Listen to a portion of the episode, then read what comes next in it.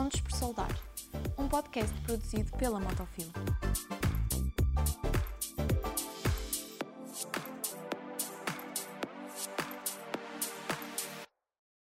Bom dia a todos.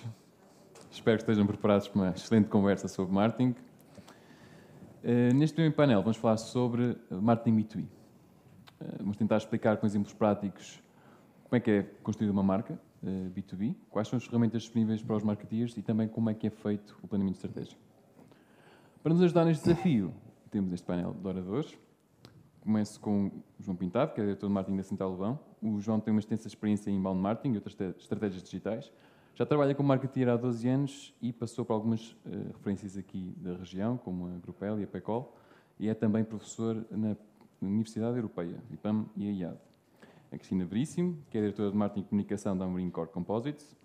O percurso da Cristina esteve sempre ligado ao marketing e comunicação em diversas empresas, na área nacional e internacional, com destaque para a Barboa e a Tifose. Tem também diversas especializações a nível de marketing, comunicação, gestão e gestão de produto. Nuno Barata, aqui à minha direita, Managing Director da Pneumatic Iberia. E o Nuno, apesar de um background muito sólido na área financeira, trabalhou com mais de 20 anos no setor em diversas funções, desde auditor, a CFO, membro do board, é também um aficionado de processos CRM e estratégias de automação. Áreas que leciona na Universidade do Minho. É também mestre em direção de marketing, pós-graduado em marketing digital e está atualmente a concluir a tese do seu MBA. E por fim, Catarina Novaes, que é editora de marketing da Navigator Company. A Catarina está na Navigator desde 2001, começando como estagiária. Desde então desempenhou inúmeras funções, tendo passado por Brand Manager, responsável de marketing no mercado norte-americano, International Key Account Manager. É agora a diretora de marketing. É importante referir que a Navigator é a terceira maior exportadora de Portugal. Antes de começarmos, e como última nota, dizer-vos que, caso tenhamos tempo, vamos fazer perguntas e respostas e peço-vos que mantenham os vossos telemóveis em silêncio. Então vamos lá. Cristina,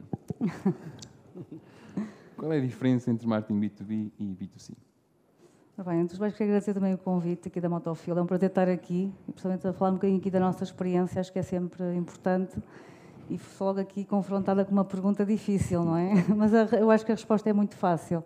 Na minha opinião, acho que não há qualquer diferença, porque eh, se calhar é um clichê, mas nós, tanto no marketing B2B como B2C, eu tenho experiência nas duas áreas, nós comunicamos para pessoas. Portanto, o primeiro foco será sempre o nosso público-alvo e, claro, que as estratégias depois serão diferentes e todo o processo de decisão também é diferente entre o B2B e o B2C, porque, obviamente, num B2B o processo é muito mais longo, portanto, logo aí a ponderação sobre a compra de um produto é completamente diferente, mas respondendo diretamente à pergunta, eu não vejo, não vejo muita diferença, para ser sincero. Aliás, ontem o Martin Lindstrom, para quem ouviu, só a dizer que agora é human to human.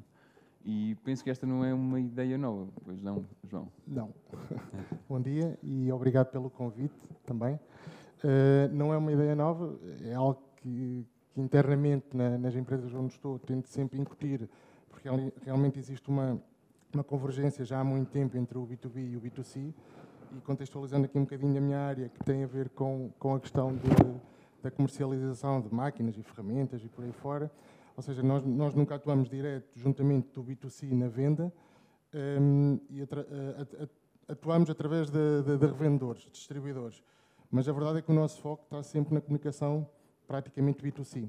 Para quê? Para fomentar o interesse, que é a única forma que nós temos de ganhar notoriedade e gerar interesse para que essas pessoas, para que o consumidor final consiga depois ir a um revendedor nosso e adquirir um, um artigo de, de uma da, das nossas marcas. Ou seja, portanto, é óbvio que existem algumas particularidades naquilo que fazemos com aquilo que é um revendedor e aquilo que é o consumidor final, mas, mas em todo o caso a convergência está cada vez maior, até porque a ligação entre o consumidor final e, a, e o fornecedor principal tem um caminho cada vez mais curto, ou seja, está cada vez mais direto com, com toda a parte digital que existe só, só, para clarificar, então uh, vendem ao, ao, ao, distribuidor e depois o, o, distribuidor vende ao consumidor final. Certo, então, quando fazem o desenvolvimento de produto ou as campanhas de marketing ou o que seja, já estão a pensar sempre no, no, no consumidor final. Sim, porquê? Porque nós, nós, quando desenvolvemos a campanha toda à volta do lançamento de um produto, é óbvio que para o nosso uh, revendedor nós temos uma determinada estratégia, um determinado preço, um determinado serviço, mas depois também os capacitamos uh, para eles com, com materiais de comunicação, neste caso, que lhes permita promover junto ao consumidor final, ou seja, nós fomentar através das nossas redes o, o, o, interesse na nossa marca uh, junto do consumidor final. Para quê? Para gerar mais tráfego para a loja do cliente e para conseguirmos escoar o produto, que é nosso, dentro da loja, e, e, e fazer a rotação, que é isso que gera também mais vendas ao nosso cliente. Catarina, no caso da Navigator, como é que é feito este pensamento do B2C e do B2B? Um, bom dia a todos, antes de mais. Uh, no caso da, da Navigator, uh, muito singularmente aqui ao caso da Central Lubão, uh, nós vendemos à grande distribuição, portanto, uhum. os nossos clientes são grandes distribuidores, que até chegar ao consumidor final, por, por, vezes pode passar por várias fases, pode haver o grande distribuidor, resellers, uhum. pequenas empresas, grandes empresas e depois temos obviamente o retail. No nosso caso, o grosso é de facto a grande distribuição, portanto, por isso é que nós somos essencialmente business to business, apesar de, obviamente, quem quiser comprar uma resma de papel numa papelaria ou num, num hipermercado tem essa possibilidade, mas se pensarmos a nível de vendas, para nós é uma percentagem mínima, não é? Sim.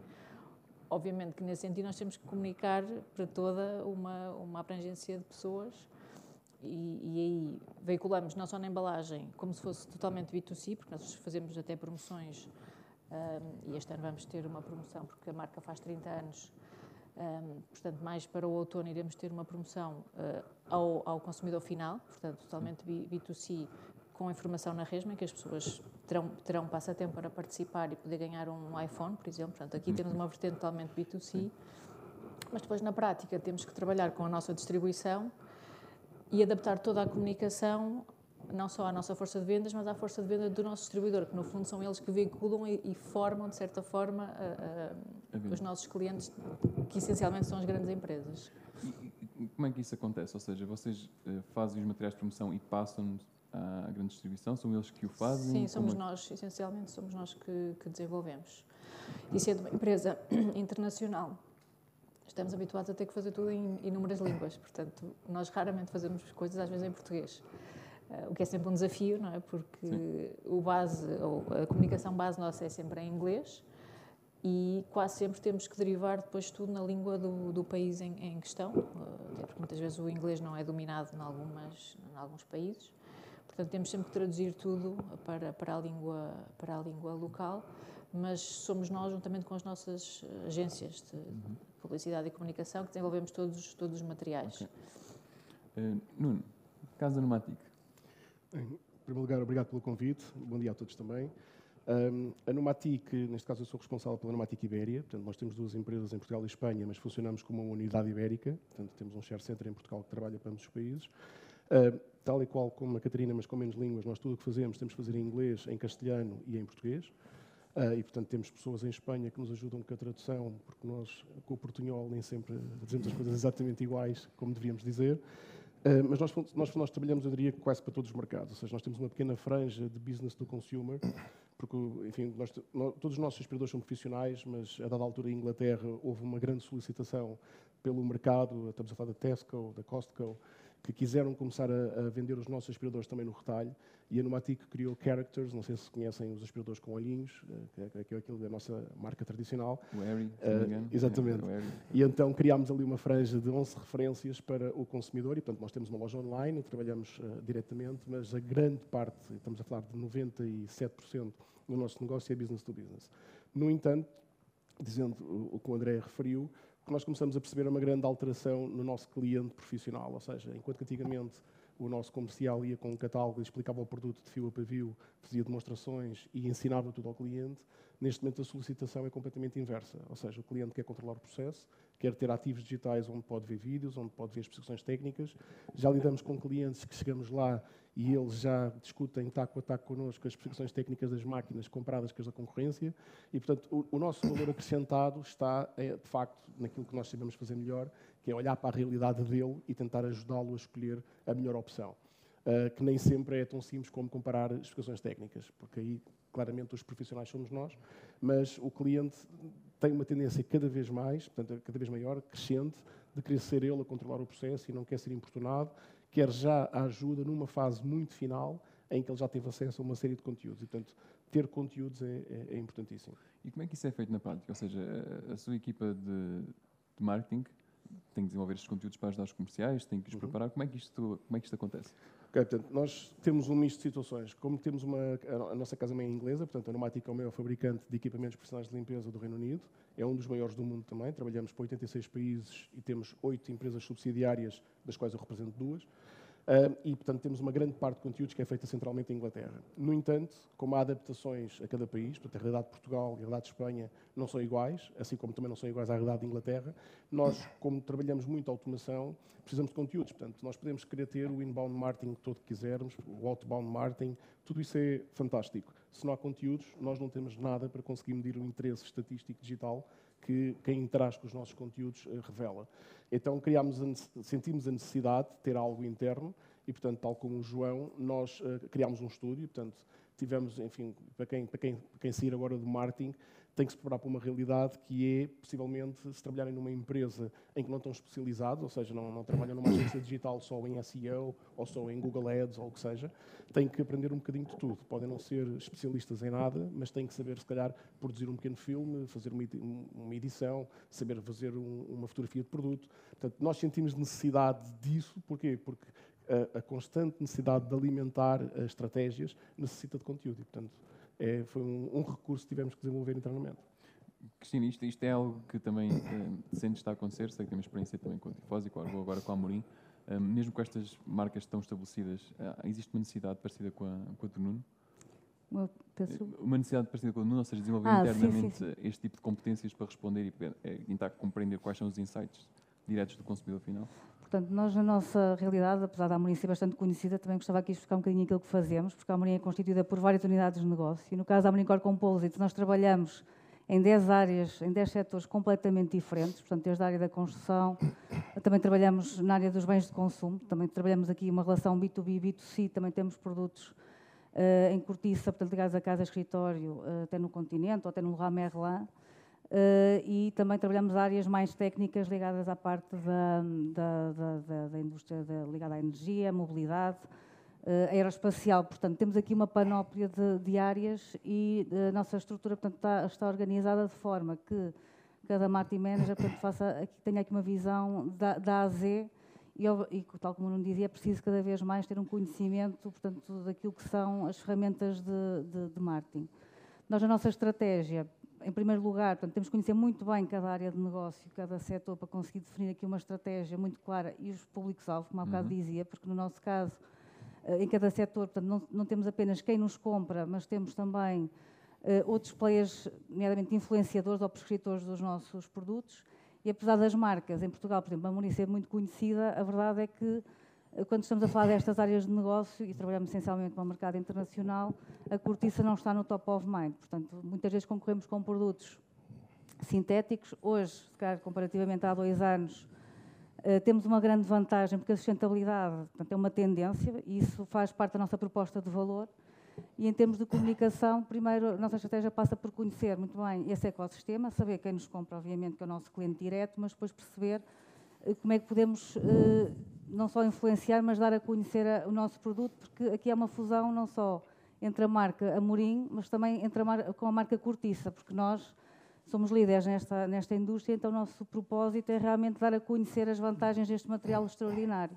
E mesmo vocês, portanto, conhecem a Amorim, certamente, muitos de vocês não sabem que nós temos a cortiça, por exemplo, num comboio, no piso de um comboio, uh, temos ainda agora num avião, portanto, a revestir a bateria de um avião, porque a cortiça tem propriedades uh, portanto, antifogo, ou por exemplo até num foguetão em que desde os anos 60 nós usamos a cortiça, e mesmo em Portugal, apesar de termos uma marca conhecida, lá fora a cortiça não está no top of mind. E o nosso trabalho é precisamente esse, é por um lado demonstrar que temos soluções técnicas, estamos aqui a falar de, de, da cortiça, portanto, estamos a falar de formações específicas para cada área eh, e para cada setor, em que temos uma equipa de inovação que desenvolve produtos com base em certificações que são, são exigidas nesses, nesses setores e depois também todo aqui um processo de comunicação que passa por aquilo que são as ferramentas tradicionais de um B2B, portanto, as brochuras, as feiras, eh, os catálogos de amostras, até uma estratégia de, de inbound marketing, que também iniciámos há, há, há sete anos atrás, em que, mesmo neste mercado B2B não era utilizada, portanto, as pessoas iam muito portanto, naquela perspectiva do comercial que ia apresentar o produto, ou mesmo numa feira, nós começamos a desenvolver aqui um processo de criação de conteúdos. Isto tem a ver sempre com a criação de conteúdos altamente re, uh, relevantes. E quem fala em conteúdos fala também aqui em meios, por exemplo, simuladores, uh, webinars. Portanto, na altura começamos Sim. a fazer algo que hoje é muito comum. Foi também aqui um desafio interessante para a equipa começar a fazer isso. Respondendo aqui à questão da, do desenvolvimento do, do, dos materiais, por acaso nós não temos, portanto, a nível dos, dos webinars fazemos internamente, na altura criámos um estudo também dentro da, da empresa, agora também, também estamos a fazer um estúdio novo realmente para dar, para dar resposta, mas muito, muito, muito aquilo que fazemos, portanto, uh, contratamos fora porque temos muitas áreas. É como se trabalhássemos em 10 empresas completamente diferentes. Uh, a equipa de marketing depois também se junta a outros elementos de outras equipas, nomeadamente a nível da gestão de produto, engenharia de produto e gestão, técnica de produto. Porque, por exemplo, tudo o que nós, tudo que nós fazemos a nível dos conteúdos, não, temos que ter alguém que valide uh, aquilo que estamos a fazer. Depois a nossa função é tornar interessante esse conteúdo e adaptar esse conteúdo ao público-alvo, não é? Por exemplo, se eu estou a falar com um arquiteto, eu tenho que ter um tipo de linguagem diferente se eu estiver a falar para o meu eh, distribuidor um, ou, por exemplo, até no calçado, também é uma área em que nós atuamos. Só para dar aqui um exemplo mais próximo, se calhar, da maior parte de vocês. Nós falamos da cortiça, pronto, a gente conhece e a cortiça é utilizada no calçado há muito tempo, mas muitas vezes nós temos que dar a conhecer o material ao designer que trabalha numa marca que se calhar pensa noutro material para, para, para o uhum. calçado, uhum. não é? Mas quem nos compra é quem fabrica o componente. E então, eu, eu acho que o B2B, e falando um bocadinho daquilo que há pouco estávamos a falar do B2B, do B2C, é interessante e eu acho que é altamente exigente porque nós, numa área de negócio, eu tenho que estar a pensar sempre, ok, vou falar com o meu cliente desta maneira, mas eu agora tenho que influenciar, se calhar até, muitas vezes até há lobbies, em algumas associações em que há materiais que concorrem connosco, como é que eu vou aqui dar, dar a volta, como é que eu aqui vou falar da cortiça, quando até pensam que o material natural não tem a mesma performance que o material sintético. Então acho que a beleza também do B2B é essa, é, é, é a nível da estratégia, nós temos aqui um puzzle que depois no final temos que conjugar aqui as peças todas para criar a tal marca, que no nosso caso, além de ser a marca Amorim, é a marca Cortiça. Portanto, e é também aqui um, um desafio que temos, não só a nível nacional, mas principalmente a nível internacional. Eu fiquei cheio de perguntas. É, mas vamos ter tempo para todas.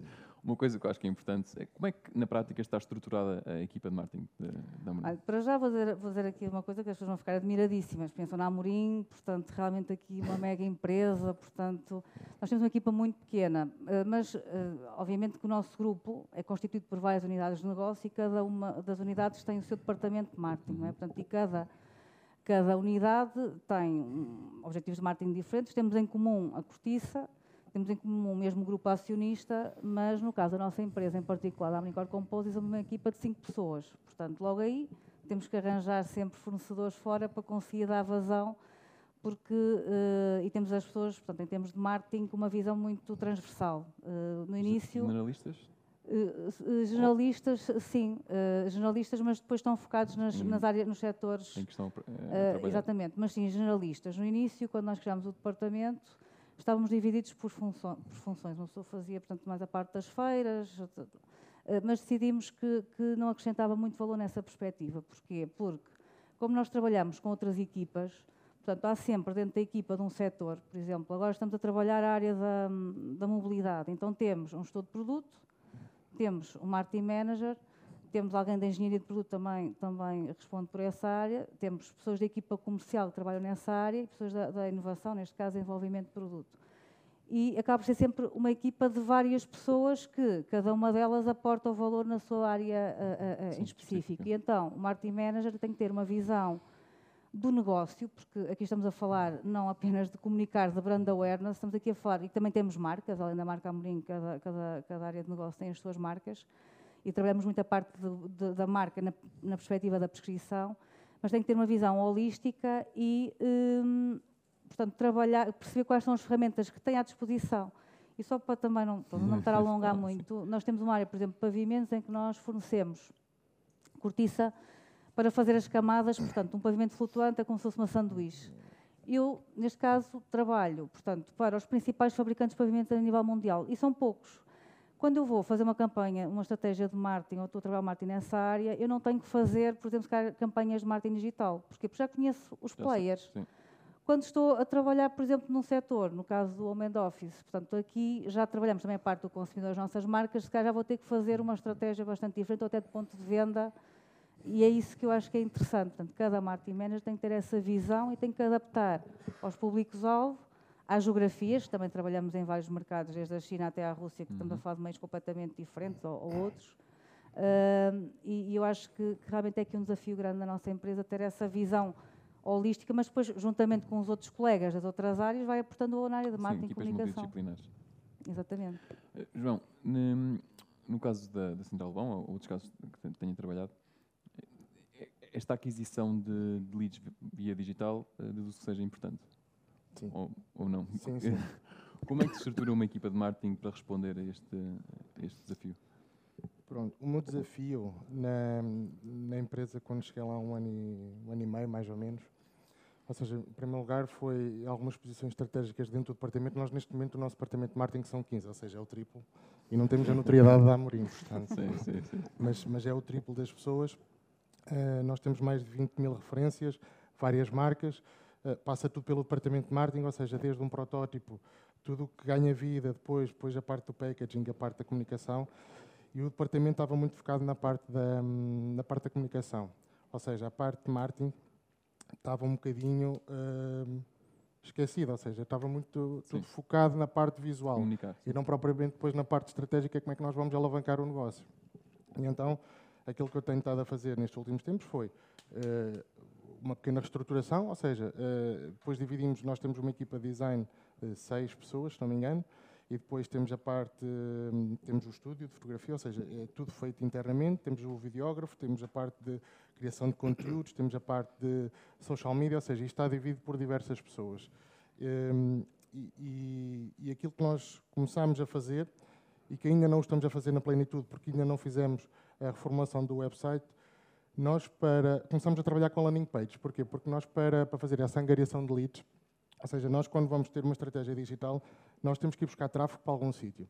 E se nós não tivermos esse sítio, essa, essa, essa estrutura onde vamos receber esse tráfego, Uh, nós não vamos converter, ou seja, basicamente o que estamos a fazer não é um investimento e é uma Sim. despesa, porque aquilo Exato. vai se desvanecer. É? As pessoas podem ir para uma determinada página, se aquilo não estiver preparado para converter em leads ou o que quer que seja, aquilo vai se desvanecer e vai ser uma despesa, não, não investimento, porque um investimento pressupõe sempre um retorno. E então o que nós começámos a fazer foi Uh, para já começámos a fazer rebranding das marcas todas. Começámos, temos uma dificuldade junto do público, mas vocês são profissionais, são do it yourself, o que é que são? E então percebemos que havia uma confusão no mercado daquilo que era a marca fruto do crescimento que teve acentuado no último tempo. E então, não só na, na marca institucional Central Lobão, depois como nas outras três marcas mais fortes, foi, foi efetuado um rebranding que agora está a ganhar vida, vai demorar muito tempo porque são 20 e tal mil produtos, portanto, uh, até aparecer em prateleira, numa, até aparecer em, em um ponto de venda, vai demorar muito tempo depois a, a, a que isto aconteça. De qualquer das formas, nós, não tendo ainda, por exemplo, um novo website, que ainda não está feito, ainda não está terminado e preparado para receber então essas leads, nós começamos a fazer outra estratégia que foi, criámos uh, landing pages específicas, tivemos agora uma campanha que tem a ver com a questão de lavadoras, não é um, um não é um smartphone, mas é um, é um smartwatch que estamos a oferecer. Uh, quando vamos para uma feira, por exemplo, nós nunca queremos que uma feira se extinga ao espaço físico, isto é, nós estivemos no Dubai recentemente e agora na Arábia Saudita, uh, porque pronto, os últimos dois anos também não, não existiram feiras, foram os mais recentes, e a verdade é que eu só para vos confidenciar uma coisa, o diretor comercial dizia, mas João, arranje-me pens para levar com os catálogos lá dentro para dar. E eu disse assim, mas ó Carlos, mas qual é o sucesso de uma pen? É para as pessoas pedem tudo aquilo, está bem, mas há quanto tempo é que você não coloca uma pen no computador? É Percebem? Ou seja, e é, e, é, e é, isto que se tenta incutir, ou seja, alterar aqui algum tipo de cultura e algum tipo de visão. Então o que é que nós começamos a fazer? O QR Code entrou outra vez na moda, por causa da questão da pandemia dos menus digitais, na restauração, em lojas, ou seja, passou até mesmo na validação do certificado.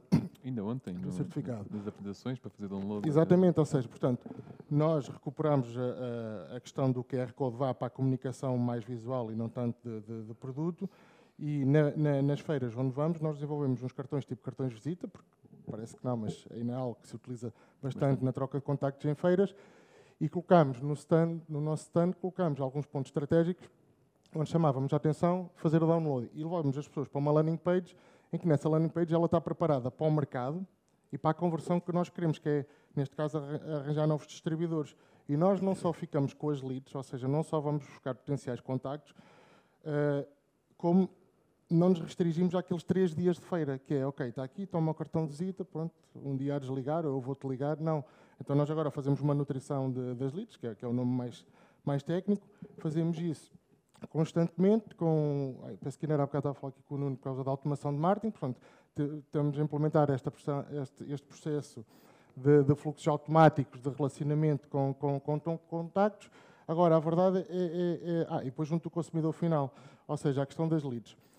Nós não vendemos diretamente ao consumidor final, mas quanto mais dados eu tiver do consumidor, consumidor final, melhor, melhor para mim. Porquê? Exatamente. Porque eu consigo depois dividir campanhas de lançamento para o meu distribuidor e de lançamento para o consumidor final com comunicações completamente distintas, porque são coisas distintas. E, e, e, essa questão, ou seja, nós mesmo com a viatura, nós temos uma viatura que faz uma tour pelo país, agora está em Espanha até, ou seja, que vai a clientes nossos, que está lá durante um ou dois dias a fazer demonstrações e tudo mais, até mesmo para dar um brinde, eu quero que as pessoas me deixem os dados.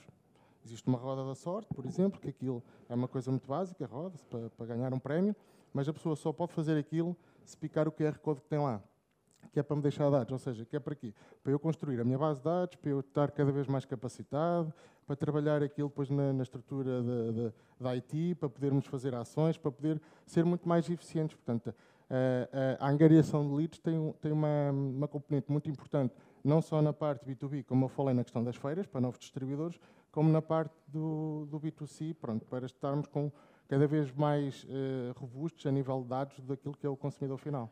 Só uma pergunta curta antes de passar a Catarina. Essa decisão de ter tudo in-house, ou seja, ter as 15 pessoas, ter o estúdio e ter tudo, um, passa pelo número de referências e ser mais fácil uh, a nível administrativo ou é mesmo uma decisão estratégica a nível de custos, de eficiência? Ora bem, eu quando cheguei já existia, um, já, já existia bastante, ou seja, a equipa de design está constantemente, está constantemente a ser alimentada com trabalhos, com solicitações, com campanhas internas, com campanhas para consumidor final, com, com os produtos. Ehm, nós depois também damos suporte às empresas todas do grupo, que são mais algumas empresas, ehm, mas a verdade é que depois nós, e pelo menos foi o que eu tentei junto à administração, foi um, ehm, pronto, mentalizar que eu se controlar melhor o processo dentro de casa será melhor e conseguiremos ser mais ágeis. Pronto, e foi dessa forma que houve disponibilidade, felizmente, da administração para permitir que nós aumentássemos a equipa okay. Eh, e, e, também porque eu confesso que, na, na, ou seja, o, o dono da empresa onde eu estou é uma pessoa muito ativa, é uma pessoa que todos os dias vai ao departamento de marketing e fala com toda a gente a perguntar o que é que estão a fazer e dá opinião se gosta, se não gosta, a parte mais visual. Sim, sim. Pronto, portanto, eu ter isto tudo dentro de casa também lhe dá algum conforto Para de ajustar. perceber o, o, que é que está a acontecer. Sim, é óbvio que, ainda estava aqui a comentar, nós temos questões de vídeos de, de, de outro tipo de produção que subcontratamos, mas 90% de tudo o que fazemos é, é, é, com a equipa que temos. Catarina, no caso da Navigator, qual destas duas realidades é que, é que está mais presente? Se calhar mais, mais parecido ao Amorim. Também não temos uma equipa muito grande para, para a nossa dimensão. Uh, a nossa equipa são 15 pessoas, mas não temos in-house toda essa produção, uh, nem de, de, vídeos, nem de conteúdos. Uh, ou melhor, os conteúdos poderão ser desenvolvidos, desenvolvidos alguma coisa, mas sim. depois tem que ser a nossa agência ou as várias agências com quem trabalhamos umas mais em offline, outras no, no, online, no digital. E como é, que, como é que está estruturada a equipa? Ou seja, como é que tem as pessoas organizadas? É... Nós temos uma equipa grande de, de análise de, de mercado. Okay. nós temos, se calhar, uma estrutura um bocadinho diferente da estrutura típica de uma, okay. de uma equipa de marketing. Então, nós analisamos todo o mercado da pasta e papel a nível internacional, portanto, temos uma equipa de cinco pessoas. Só um segundo, problemas técnicos. Posso falar? Sim, ah, okay. okay. Tenho que segurar um bocadinho o microfone. Uh, temos uma, uma equipa de análise de mercado de cinco pessoas. Okay. Eh, porque de facto é, é, uma área que nós investimos muito e, e, é no fundo quase o coração da empresa, porque depois não serve só o marketing, mas serve Sim, de, de apoio à decisão. De apoio à decisão, da administração e, e, até tática de negócio. Uh, e temos também outras áreas de negócio, como o tissue, por exemplo. Aqui, aliás, a nossa fábrica aqui em, em Aveiro, temos uma fábrica em Cacia, produz pasta e, e, e tissue, que basicamente é papel higiênico, papel de uhum. cozinha. Uhum um, que é um segmento diferente daquele onde eu, onde eu estou. Portanto, temos uma pequena equipa de marketing uh, que faz toda, toda essa área do tixo. No caso do papel, um, a equipa está ou na Figueira ou em Setúbal, que são onde temos as outras duas fábricas de produção de, de papel. E além da análise de mercado, temos também os brand managers, portanto, os gestores de marca, Sim. que tratam toda a parte conceitual das nossas marcas de papel, eh, desenvolvimento de, de embalagem, conceitos de comunicação, posicionamento. Temos dois Regional Marketing Managers, portanto, são pessoas que depois estão mais próximas do terreno uh, a seguir as campanhas de marketing locais com os nossos clientes, lá está, com a distribuição. Um, e depois temos uma pessoa que dá apoio em feiras, tudo que é nosso merchandising, visitas à fábrica, porque no, no conceito B2B uh, eh, recebemos muitos clientes, ou seja, a nossa distribuição e a força de vendas vêm muito ver as nossas fábricas e os nossos uhum. viveiros uh, também. Portanto, há toda uma parte de formação e educação uh, importante. Um, e muitas vezes vêm também não só os nossos clientes, mas o cliente do cliente. Portanto, obviamente isso, o consumidor final não Sim. tem essa experiência Sim. de uma forma tão, tão acessível. Só uma pequena pausa. Então, uh, recebem muitos clientes nas vossas fábricas? Agora com a pandemia, infelizmente, Sim. foi algo que perdemos bastante, começa agora a retomar. Um, mas tipicamente sim, portanto... E é uma ferramenta importante de, muito importante. de conversão? É muito uh, importante, sim. O que é que sente que, que, que, ajuda mais ter o cliente cá a ver as fábricas? Existe mesmo Não é só ver as fábricas, é, é, é todo, ou seja, nós somos um, acima de tudo um produtor florestal, portanto nós produzimos sim. floresta, energia, pasta, papel, portanto somos um produtor integrado. E quando as pessoas nos vêm conhecer, os nossos, os nossos clientes, conseguem visualizar, de certa forma, que a promessa ou, ou toda a comunicação que nós veiculamos é verdadeira e acho que isso é, é, uma das coisas mais importantes hoje em dia a nível da comunicação da marca, então, que é o cumprir com a promessa que é prometida ao consumidor e essa confiança. Okay.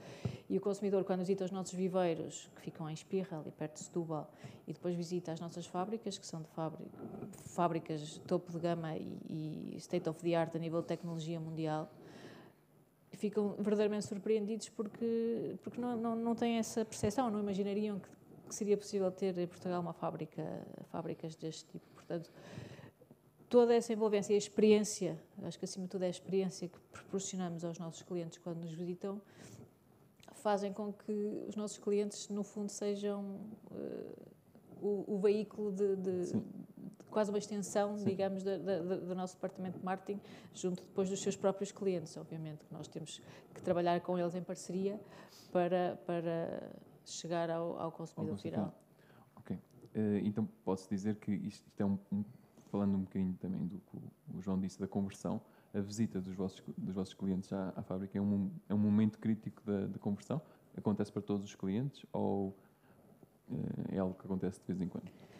É, tipicamente pode acontecer uma vez por ano, depende, muitas vezes é só uma visita, tipo, vem, vem o cliente visitar-nos, outras vezes eles promovem, ou seja, a nossa distribuição promove a vinda a Portugal quase como um prémio okay. uh, de algum incentivo que tenham feito com a sua uhum. força de vendas e a vinda a Portugal é, no fundo, um bónus. Um bónus, exatamente. um, por isso é, é, sempre algo bastante, bastante positivo. Okay.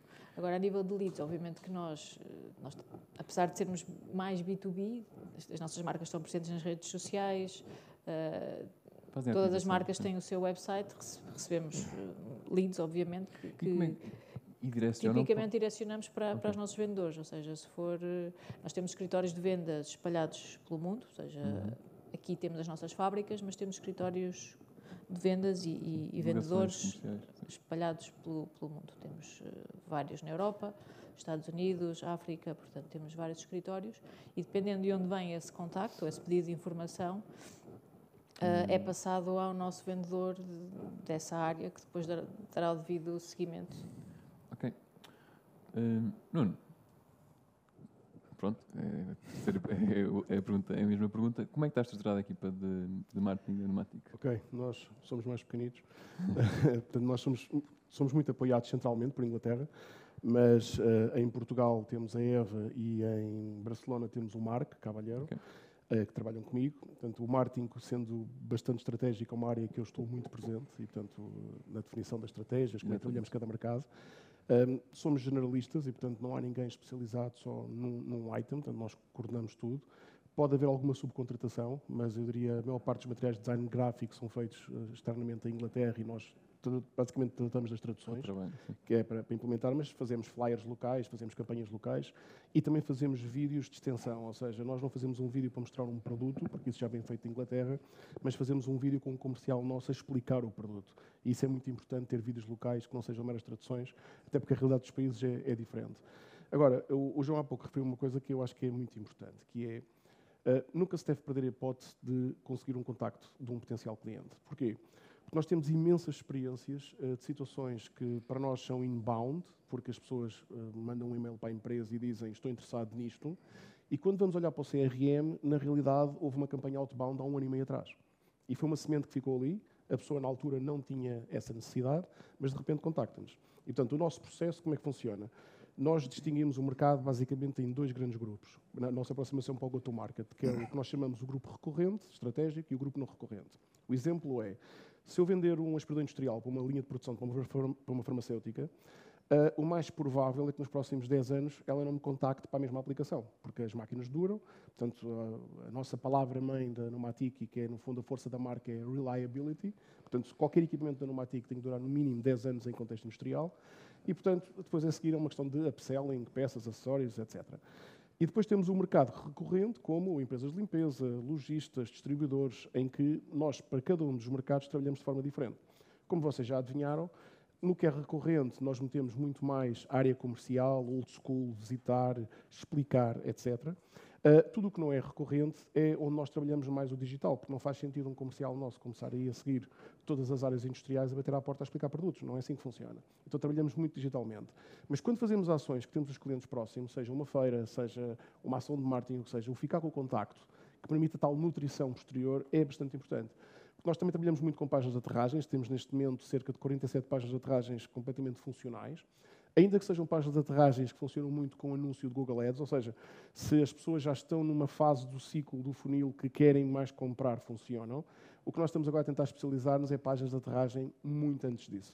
Ou seja, quando as pessoas ainda estão a considerar, quando ainda não sabem bem o que é que querem, nós conseguirmos um contacto e podermos ensinar por segmentação o que é que são os nossos produtos, como é que nós trabalhamos, as nossas valências, isso é bastante importante. E, portanto, não perder a hipótese de conseguir um contacto em cada interação. Uh, pode não, a curto prazo, nós podemos não sentir o valor disso, mas a longo prazo são sementes que ficam. Ah, não, não sei se tem essa noção, mas eu vi uma estatística há uns tempos atrás: 92% das pessoas que utilizam Google não apagam e-mails. E, portanto, nós, ao enviarmos uh, informação, as pessoas, quando precisam de uma lavadora ou de uma varredora, não se lembram do Numatic, mas lembram-se alguém ou há empresas que me enviam informação e metem a palavra-chave e nós aparecemos e depois contactam-nos, como eu já recebi, por exemplo, no meu telemóvel, uma chamada, houve uma vez uma campanha que até decidi fazer mesmo eu, e eu recebi uma chamada um ano e meio depois, a dizer, eu queria aquela lavadora estava em promoção. E eu... Qual, qual promoção? Nós não temos nada em promoção neste momento. Sim. Não, não, sim, sim, eh, enviaram há uns tempos atrás, e quando me enviou o e-mail, o e-mail tinha um ano e meio.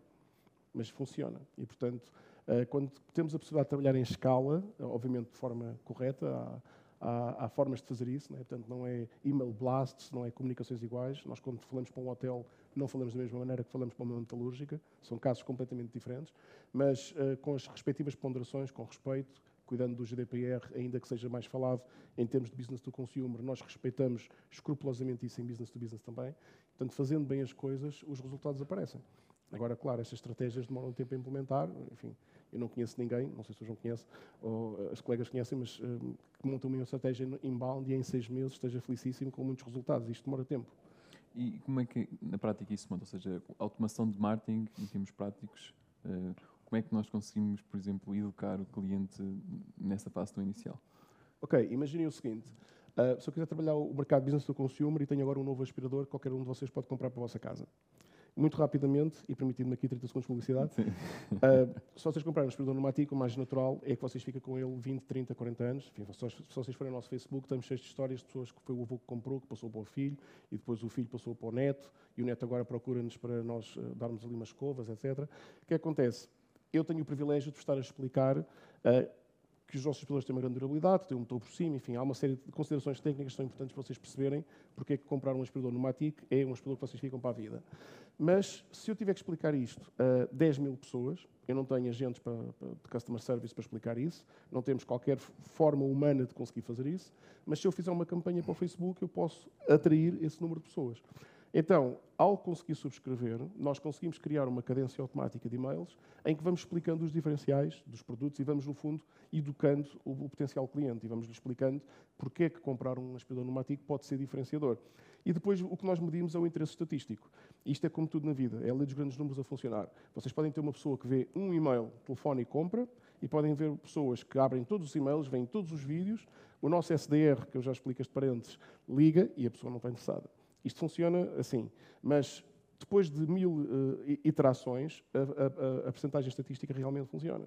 Portanto, nós, seja na parte uh, de business consumer, seja na parte industrial, temos uma figura que está entre o marketing e as vendas, que nós chamamos SDR, que essa pessoa é, quando, quando aparece no marketing um interesse estatístico de alguém que parece estar interessado num produto nosso, essa pessoa, essa pessoa vai entrar em contato e vai medir quatro coisas que nós chamamos BANT. Se tem budget, portanto, tem orçamento para pagar, se tem authority, ou relaciona-se com a pessoa que decide, se existe uma need, ou seja, se o match entre o que a pessoa precisa e aquilo que nós eh, sabemos fazer existe, e o timing, ou seja, é agora ou é para daqui a seis meses. Se a resposta a estas quatro componentes não for sim em todas, isto não é passado para a área comercial. Fica com o SDR e o SDR vai trabalhar o contacto. Se a resposta é sim, então nós abrimos uma oportunidade inbound ou outbound, dependendo de como é que foi angariada, e passa para a equipa comercial. Mas a equipa comercial, quando vai contactar essa pessoa, já não é uma chamada fria, já houve uma interação, já, já todos sabemos ao que vamos e essa pessoa está preparada para receber a equipa comercial. Ok, uh, duas perguntas muito rápidas relacionadas. Ou seja, esta parte do interesse estatístico e dos grandes números, resumidamente, posso, uh, posso uh, formalizar desta, desta forma. Um, eu sei que uma em cada 10 pessoas vai abrir o, o, o, e-mail, então se eu tiver 10 mil, eu consigo já calibrar, se eu tiver 10 mil na minha base de dados, já consigo calibrar qual é que será o esforço, o que é que eu preciso de montar para, para, para responder a esta necessidade. Vamos ver, se uma em 10 pessoas eh, abrisse o e-mail e tivesse interesse, eu era a pessoa é. mais feliz do mundo. É, é uma das Não. muito alta. Uh, vamos lá ver, sendo honesto com vocês, uh, digo-vos um caso prático. Nós lançámos uh, uma campanha para empresas de limpeza uh, através de ferramentas outbound, ou seja, cadências de e-mails. São seis e-mails num período de 23 dias. cada e-mail tem uma lógica. Há um e-mail de apresentação, há um e-mail de reference, que pedimos a referência da pessoa na empresa que trata do assunto, há um e-mail de, de follow-up, há um e-mail de breakthrough, que é o último que nós já dizemos, talvez não seja o momento, talvez neste momento não haja disponibilidade, enfim. Nós fazemos uma coisa que o Josh Brown, para quem o segue no LinkedIn, gosta de dizer, que é o poke the bear, que é nós criamos desconforto em problemas que fazem as pessoas pensar como é que eu resolvi isto na minha empresa. E se elas não têm uma solução aparente para isso, a probabilidade estatística de nos contactar é muito superior. E, portanto, nós, nós, nós uh, reparamos com a experiência que Antigamente era nós somos o Numatic, nós, nós, nós, nós, nós, nós, nós, nós, nós, e isso não funciona, não converte. Tem que ser, ok, quais são os desconfortos de um hotel na limpeza? Quais são os desconfortos de uma farmacêutica na limpeza? Então, é nessa área que nós trabalhamos e tentamos explicar como é que nós podemos ser diferentes, ok? E esse desconforto leva à ação, leva que a pessoa fique a pensar, uh, I'm missing out, ou seja, uh, há aqui alguma coisa que se lhe pode me ajudar numa tarefa que eu hoje não estou a resolver e, portanto, deixa lá ouvir o que eles têm para dizer. E este é o primeiro passo. O que nós queremos é isto, é esta abertura de deixa lá ouvir o que eles têm para dizer, porque a partir daí tentamos fazer o que a equipa comercial faz de melhor. Agora, o que é importante vocês perceberem é que trabalhamos para 1% ou menos. Okay, portanto, eu estava a dizer, eu agora há pouco tempo lancei uma, uma campanha para empresas de limpeza. Posso-vos dizer que, através da automação, em duas semanas e meia, enviámos cerca de 16 mil e-mails. Portanto, isto foi em Espanha. Desses 16 mil e-mails, tivemos 5 respostas. Portanto, para vocês perceberem, portanto, é uma, é uma percentagem bastante fraca de resposta. Mas tivemos interesses estatísticos na ordem do 1,5%. O que é que é um interesse estatístico? É alguém que abre o e-mail três ou mais vezes, que conseguiu ver um vídeo uh, acima de uma determinada percentagem, que carregou em links estratégicos que nós colocamos mais do que quatro vezes e, portanto, isso sai para ser avaliado e nós, baseado nisso, contactamos. A verdade é que isto deu origem, entre as cinco respostas que nós tivemos e o interesse estatístico, a quatro oportunidades, das quais vendemos duas máquinas e vendemos 15 ou 16 mil euros.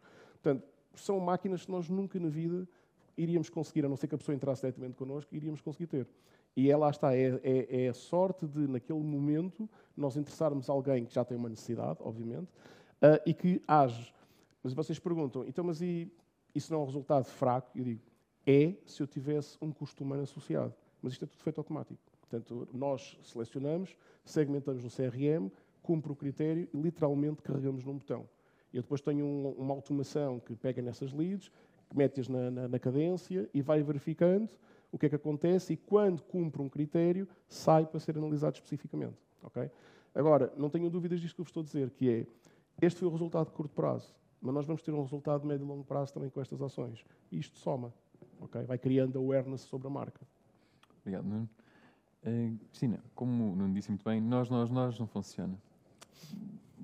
pode falar um pouco sobre como se constrói uma marca, sobretudo nesta linha do, do B2B, em que temos de trabalhar para empresas?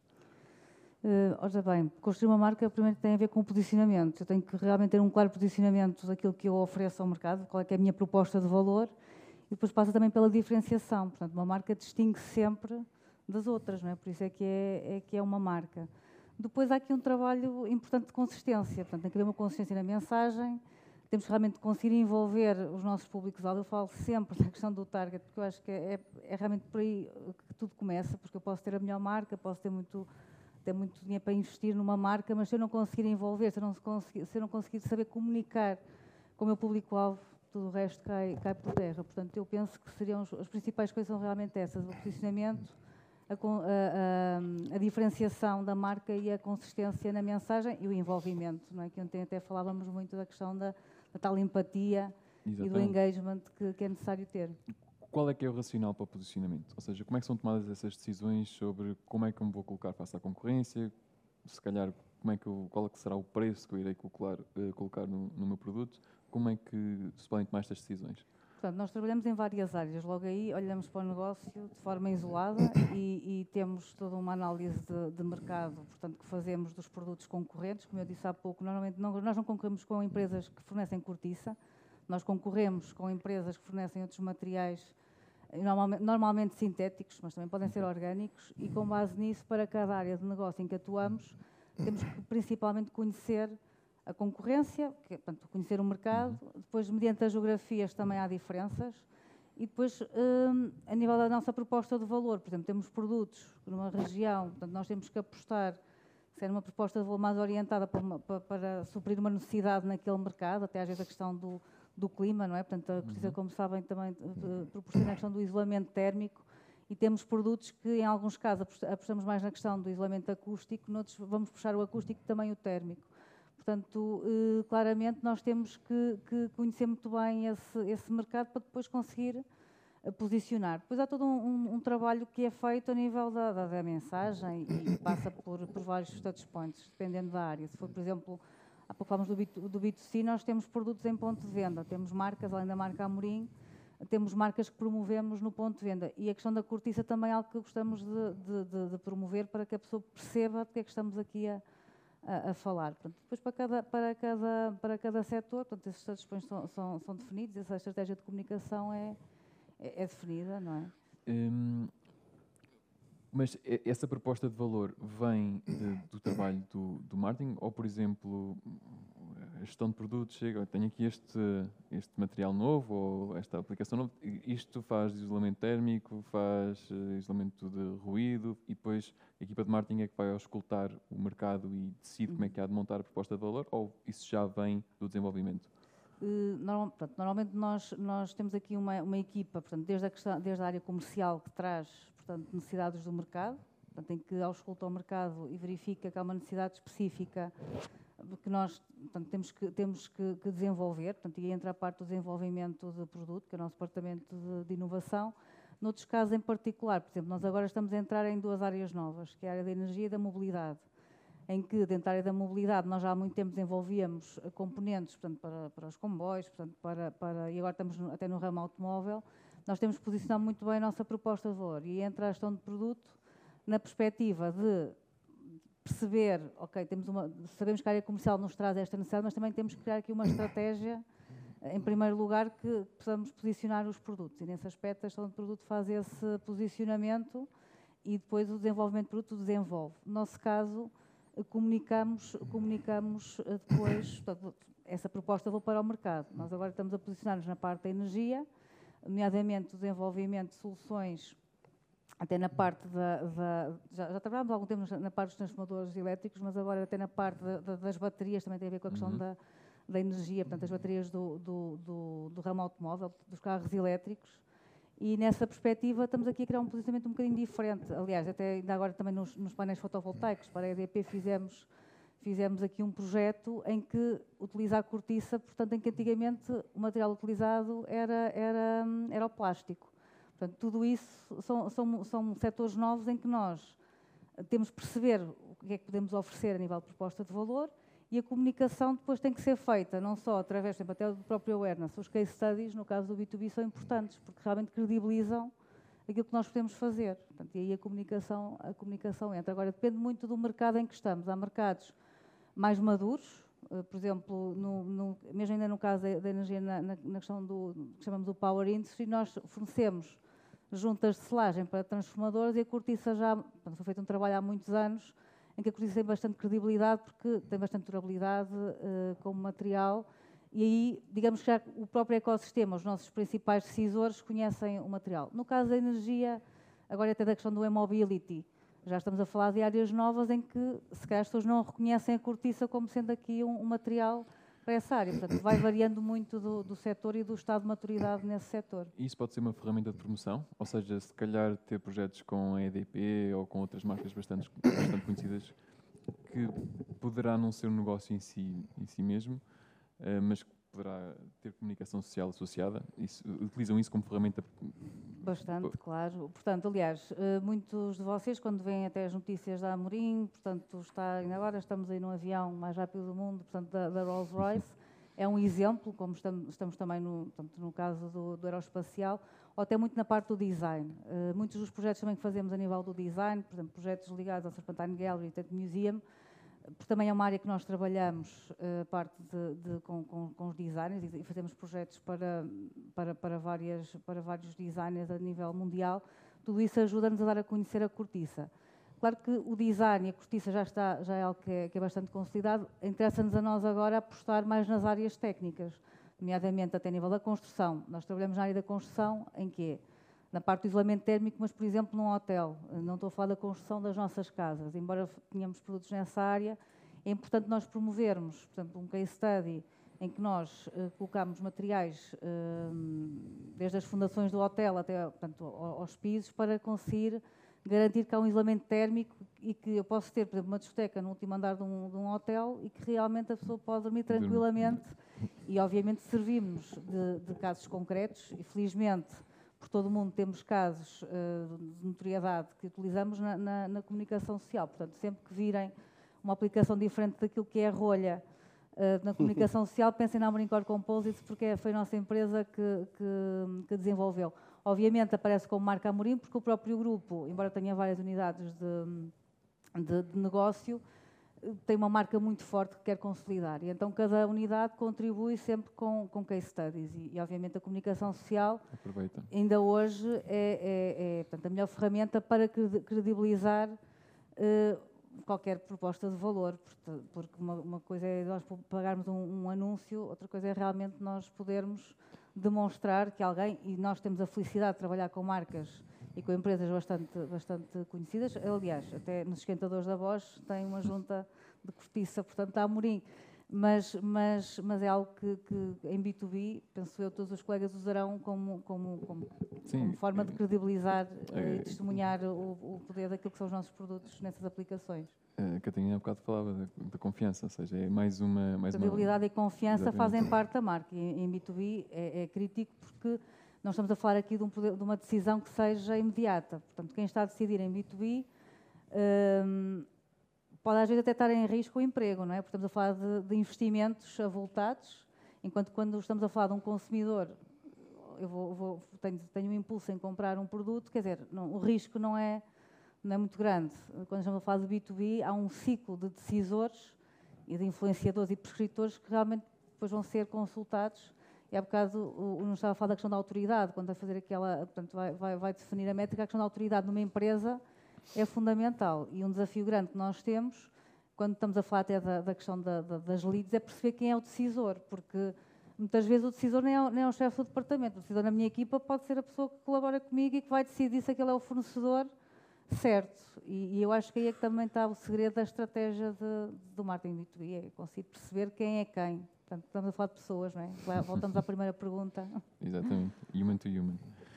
Uh, João, no, no caso da Central Lobão, uh, com tantas referências de produto, construir uma marca, quais são os pilares, como é que isto acontece, como é que funciona, qual é o pensamento que está por trás? Eu acho, eu acho que não é só no caso da Central Lobão. Eu, eu, um, um conselho que eu, que eu dou é, quando quiserem construir uma marca, pensem no valor da marca, mas não no preço. São coisas completamente distintas.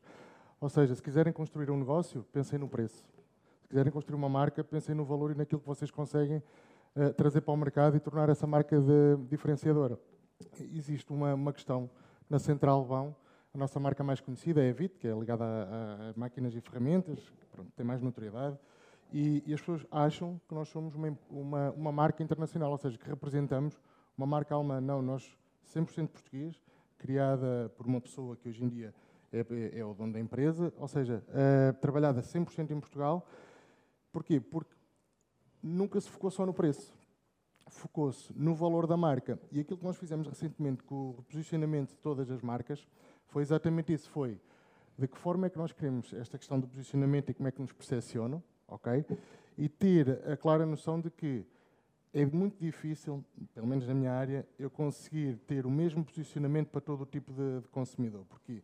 Existem os profissionais, existem os bricoleiros, que é um termo que nós usamos internamente, aquelas pessoas que acham que, que, sabem fazer e que gostam de fazer e que se desafiam a fazer.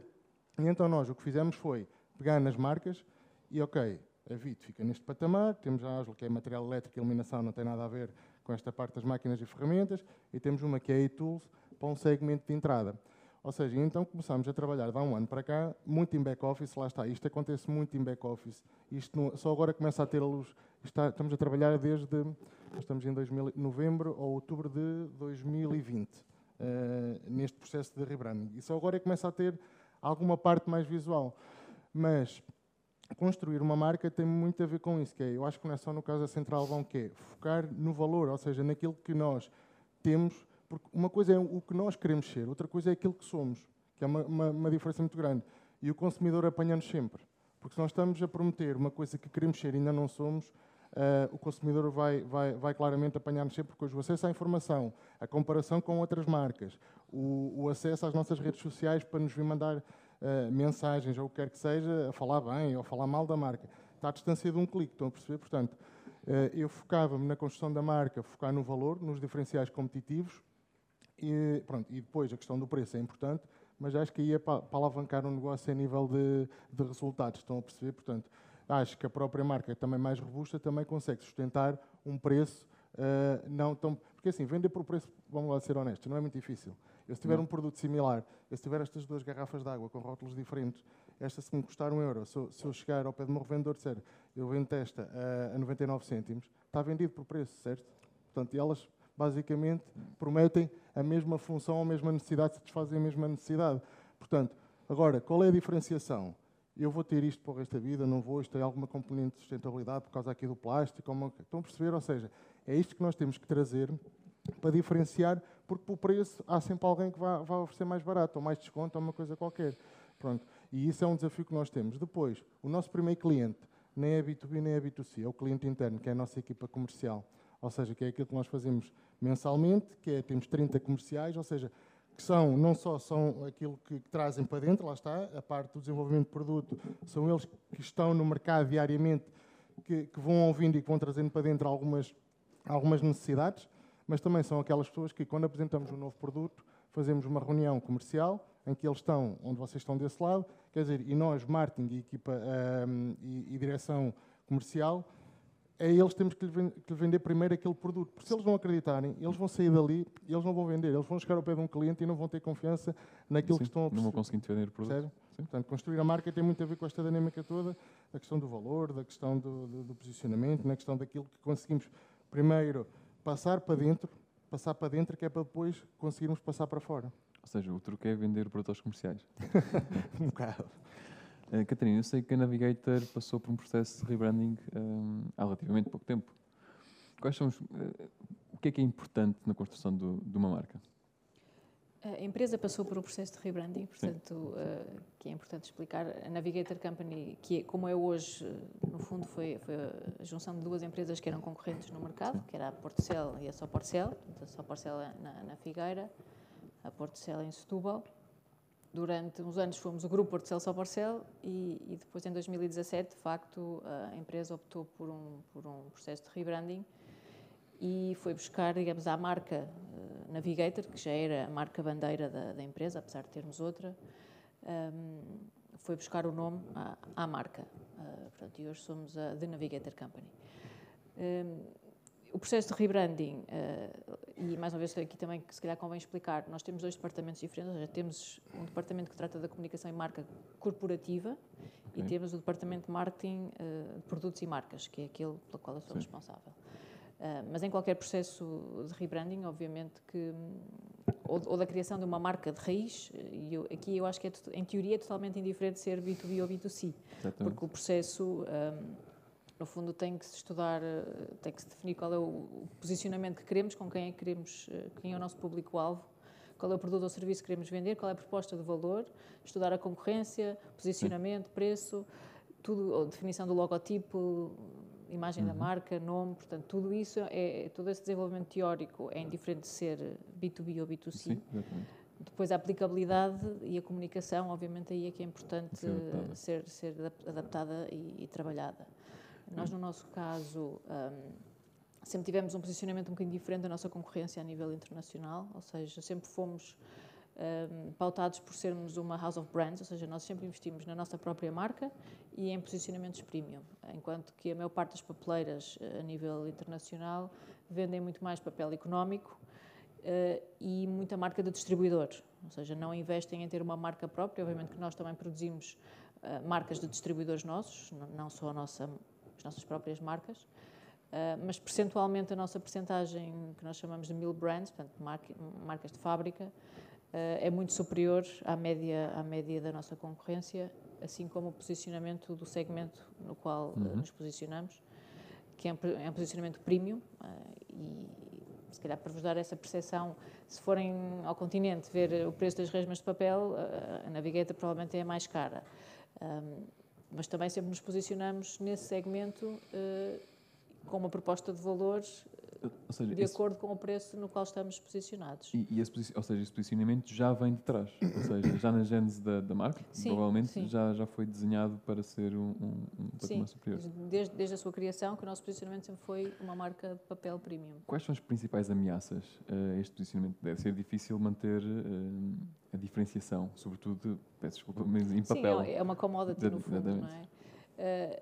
Uh, lá está, é, é muito importante definir quem é que é o nosso consumidor, é, qual é a importância que as pessoas compram o nosso papel, ou quais são os valores que eles, que eles valorizam. Uhum. Obviamente, se uma pessoa não tem qualquer interesse, imprime pouco, quer é o papel mais barato para imprimir algumas coisas de vez em quando, esse não vai ser o nosso consumidor-alvo. Portanto, não, não, é uma pessoa que nunca irá comprar Navigator. Portanto, nós temos uhum. sempre que estudar o nosso público-alvo e nós, ao longo destes anos todos, já fizemos vários estudos de mercado, temos digamos, bem segmentado as várias personas a nível de, do segmento de compra de papel e sabemos exatamente onde é que nos queremos posicionar e quem são os consumidores que estão disponíveis a pagar esse, esse, premium, premium preço uh, pelo, pelo, nosso papel. Ok, obrigado. Uh, Nuno, nós estamos a ficar sem tempo, peço desculpa em encurtar uh, a sua Sim. resposta. Isto também é uma curiosidade, uma curiosidade pessoal.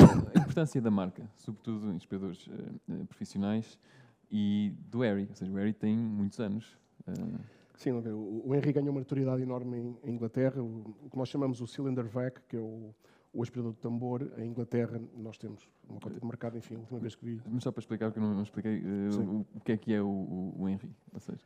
Portanto, o, o Henry é um aspirador um, cilíndrico que basicamente é vindo de Inglaterra desde os anos 80 e que teve uma taxa de sucesso enorme e que nós, enfim, tomara nós em Portugal e em Espanha ter a notoriedade que ele, que ele tem em Inglaterra, por dado que nesse tipo de aspirador, que há vários aspiradores, há verticais, há stickvacs, enfim, há uma série de conceitos, mas nesse conceito uh, nós dominamos o mercado em Inglaterra.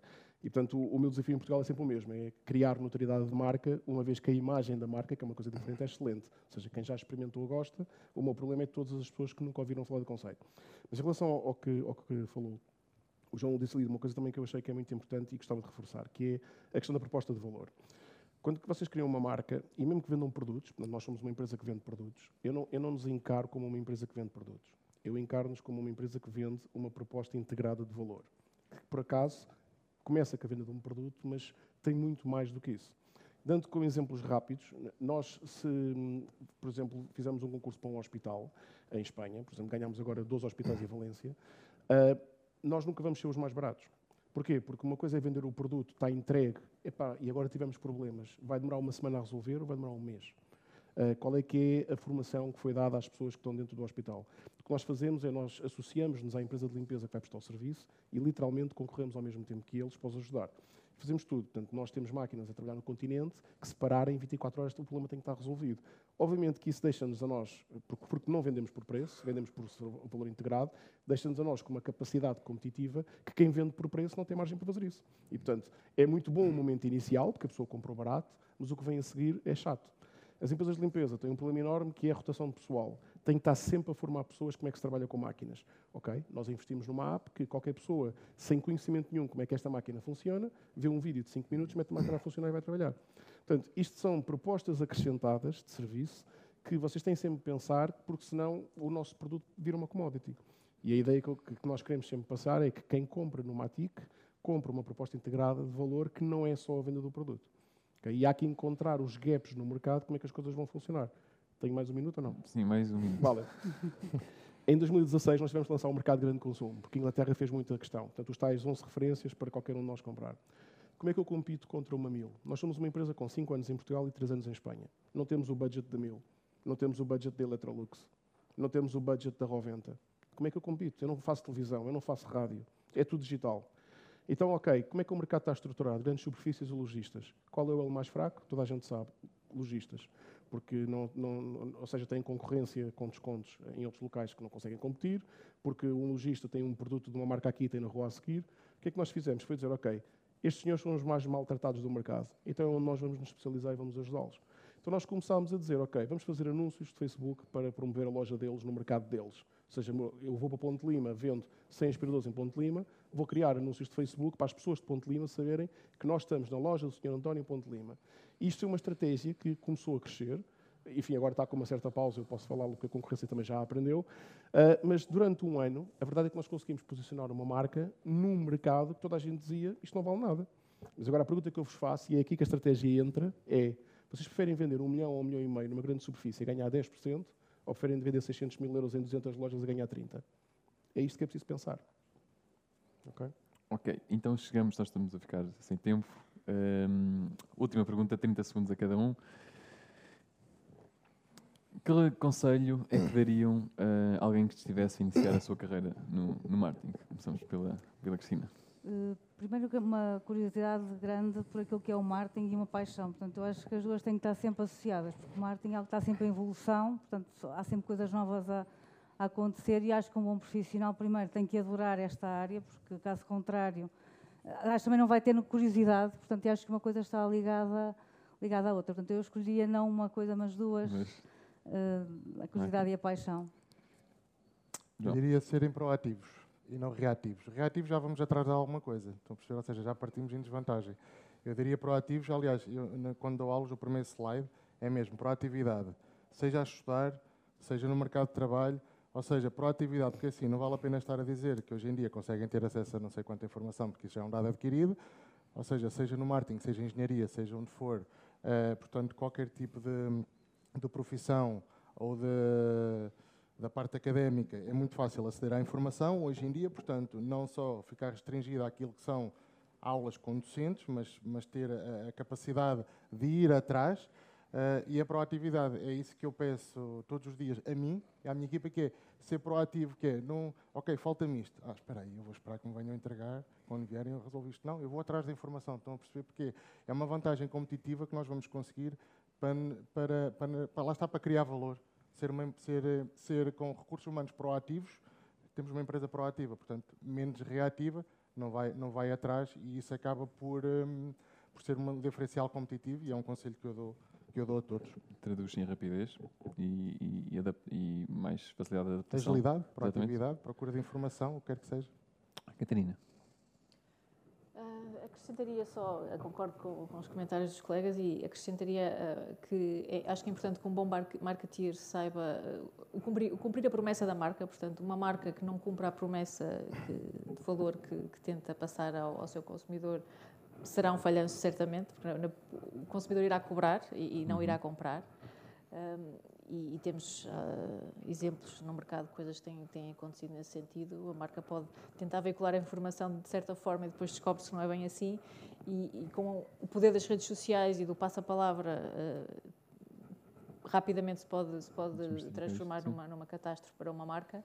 Um, e acho que é importante também para um marketeer saber posicionar-se sobre os, os sapatos do, do, consumidor, ou seja, para quem é que eu estou a falar e posicionar-se no, no, local do ouvinte. Um... Ser capaz de ser empático. Então. acho que é importante também, sim. Okay. Nuno. Muito importante, que é ter uma estratégia, para o que a Cristina disse, que é o público-alvo é importantíssimo. A maneira como nós trabalhamos para um público-alvo não é igual a como trabalhamos para o outro. Numa vendemos em digital, na outra fazemos almoços. Vejam o que é que calha melhor para conseguirem vender. E, acima de tudo, perceberem e terem a noção que quando saem da faculdade é só o princípio. Têm um mundo de coisas para aprender e têm que estar em constante atualização porque esta área está sempre a crescer. Há ferramentas digitais que nós utilizamos com o nosso CRM, foi porque eu andei meses a contactar empresas americanas que estão em Los Angeles, a ter formações às 11 da noite por causa do fuso horário, mas a convencê-los que nós, muito pequeninos na Ibéria, queríamos trabalhar com o produto deles. E para eles nem sequer tem dimensão, nem interessa ao negócio, mas eles aceitaram pela persistência têm que ser persistentes, têm que ir atrás daquilo que querem. Muito obrigado. E assim passamos às perguntas e respostas. Já temos um bocadinho de tempo. Não sei se existe alguém. Por favor, diga o nome e faça a, a pergunta. Não sei se há um microfone ou se conseguimos ouvir.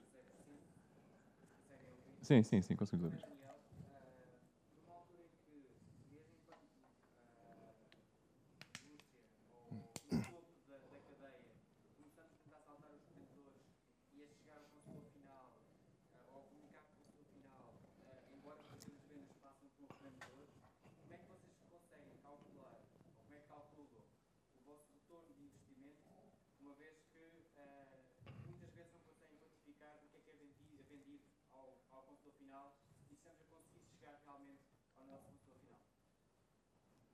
Sei quem é que quer responder. não, podemos começar pela ordem, não sei se... Uh, portanto, hoje existem, infelizmente, muitas formas de conseguir medir isso, porque até com os QR Codes nós conseguimos realmente fazer o tracking todo do, do processo de, de, venda. Portanto, eu diria que, caso a caso, nós conseguimos fazer essa interação.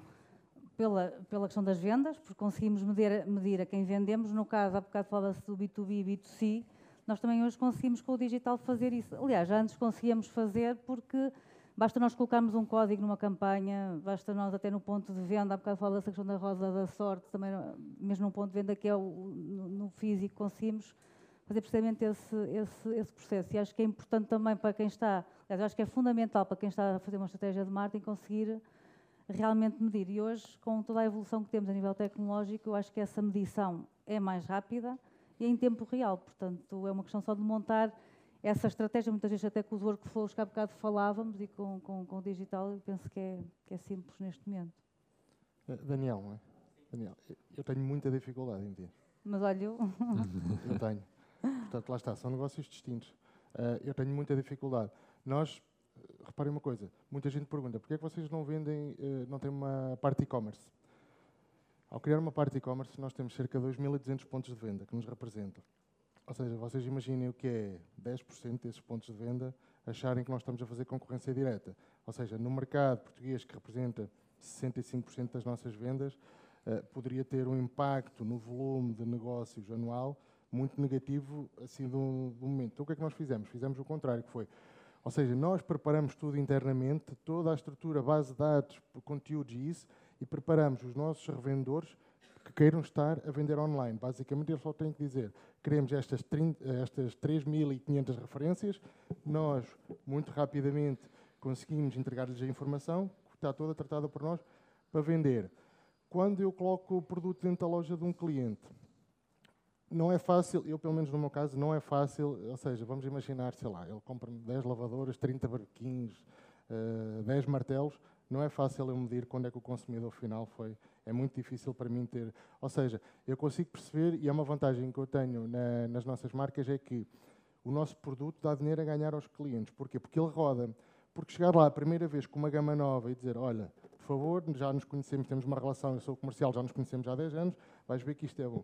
Ele disse, ok, tudo bem, pronto, vou-te encomendar mil, dois mil euros de, deste artigo passado um mês, dois, três, aquilo não, não, não começa a vender, ele vai ter que fazer desconto, vai ter que baixar, vai perder margem, por aí fora. Portanto, o, eu consigo perceber é depois, na, nós trabalhamos com Power BI, conseguimos perceber, ou seja, a cadência com que aquele cliente, por exemplo, compra determinados produtos. Portanto, se ele está a comprar, não é para fazer stock ou muito stock dentro de loja, é porque realmente aquilo está a sair.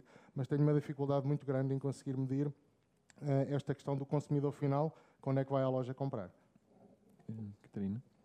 Sim, no caso da Navigator, como nós somos uma empresa que vende essencialmente a grandes distribuidores, o consumidor final, nós não chegamos ao consumidor final, não temos que ser forma de perceber, uh, obviamente, em Portugal vendemos ao continente, se, se conseguirmos, uh, se quisermos pôr no, no, mercado nacional essa perspectiva, obviamente vendemos diretamente. Mas tipicamente, se pensarmos a nível mundial, uh, e a pequena franja que chega, que chega ao consumidor final é mesmo muito pequena, portanto, nós nas campanhas que fazemos na Resma, portanto, e aí temos um veículo de comunicação direto com o consumidor final, obviamente conseguimos medir, porque sabemos as pessoas que querem, querem ganhar o prémio têm que ir online, têm que se registar, uhum. têm que dar todos os dados, para conseguimos ter, fazer esse tracking. Agora, se nós não tivermos nenhuma promoção no, no produto em si, como a nossa venda é feita através da grande distribuição, um, não conseguimos chegar eh, ou ter essa percepção do consumidor final. Mas também não é o nosso, o nosso target direto, no fundo, lá está, não é para o consumidor final que nos interessa comunicar. Okay. Não, não mais uma vez é Sim. importante uh, uh, saber com quem queremos falar. Não é? Pronto, uh, Daniel, não se consegue medir, enfim, estou muito parecido com, com o João. nós fizemos uma, um teste há uns anos atrás que correu mais ou menos bem, que foi integrar a rede de distribuição dentro do nosso CRM, e, portanto, eles quando preparavam propostas, nós conseguimos ter uma visão do mercado do que é que o nosso distribuidor está a fazer. Infelizmente, o grau de maturidade dos distribuidores não é tão elevado que eles mantenham isso, e, portanto, foi um projeto que não correu assim muito bem. Uh, mas basicamente nós preocupamos também muito com o sell-out e, portanto, nós estamos constantemente a analisar, mas da maneira como o João disse, estamos a ver quem, quem é recorrente e quem não é recorrente, que produtos é que funcionam e tentamos potenciar aqueles que funcionam. Mas nunca temos uma visão imediata do que é que o mercado está a vender. Não sei se existe mais alguma pergunta, por favor.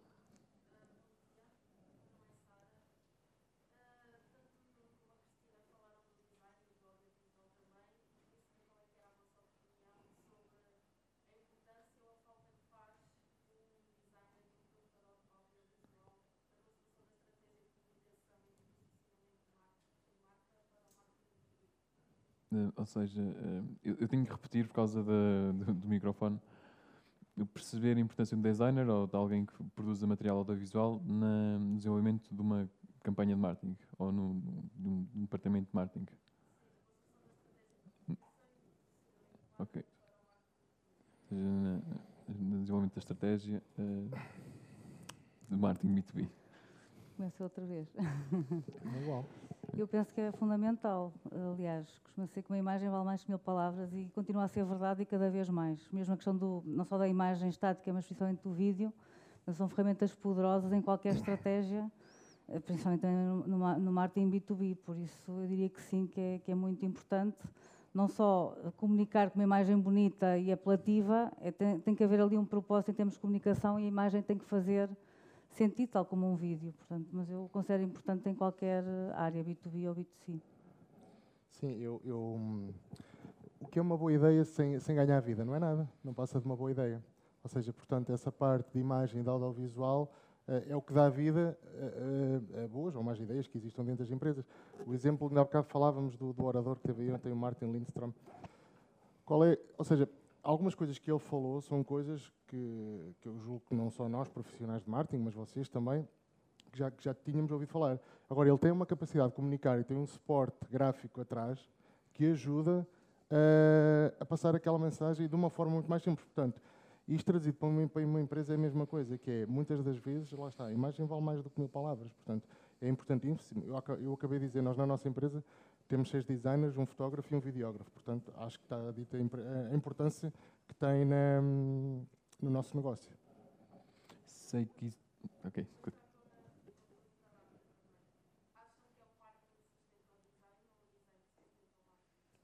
É o marketing que sustenta o design ou é o design que sustenta ah, o marketing? Vou deixá-los. Exatamente. Agora, agora, agora começamos a falar. Eles ainda não falaram. Na, na minha opinião, eu penso que. Não sei se isto está a funcionar. Está. Eu penso que tem que caminhar de lado a lado. Portanto, uma não vive sem a outra. Portanto, se tiver um design muito bonito, mas depois não tem uma estratégia de marketing, o que é que faz com o design bonito? Não faz nada, não é? Portanto, ou a mesma coisa se queremos desenvolver todo um, um produto, mas não temos um logotipo, uma marca, um conceito de comunicação que é, que é feito com base no design. Portanto, eu acho que são mesmo complementares e imprescindíveis os dois. Agora, depois parte da estratégia de cada empresa se, se faz esse trabalho todo in-house ou se faz, se externaliza. No nosso caso, externalizamos toda a parte de design. Portanto, temos várias empresas que, tra que trabalham connosco. No caso da Central Global, por exemplo, fazem quase tudo internamente. Portanto, depois depende muito da estratégia de, de cada empresa. Mas, mas, sem dúvida que é, que é imprescindível toda a parte de design e comunicação. Não sei se quer acrescentar alguma Sim, coisa. Estou, estou absolutamente de acordo. E no nosso caso específico, um, o design pode ser mesmo diferenciador. Voltando aqui aos aspiradores, ter um aspirador que tem dois olhos e um sorriso, uh, vocês podem odiar ou podem amar, mas nunca mais se vão esquecer, porque os outros aspiradores não têm. Curiosamente, isto foi numa feira em que uma criança um, chegou lá e marcou, e o dono da Pneumática olhou para aquilo, nos anos 80, e disse: Isto pode ser uma boa ideia. Patenteou. Desde que a Pneumática fez isso, todas as marcas concorrentes já tentaram fazer um sorriso nos aspiradores e não puderam porque existe uma patente. Portanto, para perceberem a diferença disso. O chamado vaca roxa do Seth Godin. uh, sei, sei, que existia aí uma pergunta uh, ao lado. Sim. Para o Nuno. Eu peço é para um bocadinho mais alto que eu não consigo ouvir. Tem microfone? Só, só, só. Ok. Qual é que é a fronteira entre um, o marketing e o SDR? Portanto, quando é que um, um prospect, uma lead, passa do SDR para o, o marketing? Um, eu não sei se existe alguma ação, alguma ação específica que tem que acontecer, por exemplo, quando visitam uma página de, de, de pricing um, ou outro elemento, mas gostava de perceber qual é que é esta fronteira neste caso concreto. Ok. Uh, não me vou alongar muito tecnicamente, mas basicamente uh, o, o, caminho é mais no sentido do marketing para o SDR, ok?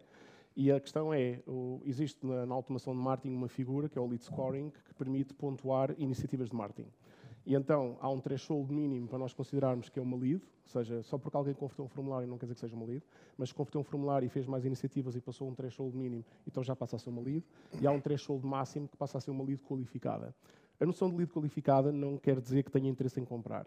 Quer dizer é que estatisticamente fez mais interações do que a média e que faz-nos colocar um ponto de interrogação se não existe ali um interesse estatístico para nós contactarmos. E então aí há uma notificação e a pessoa vai contactar.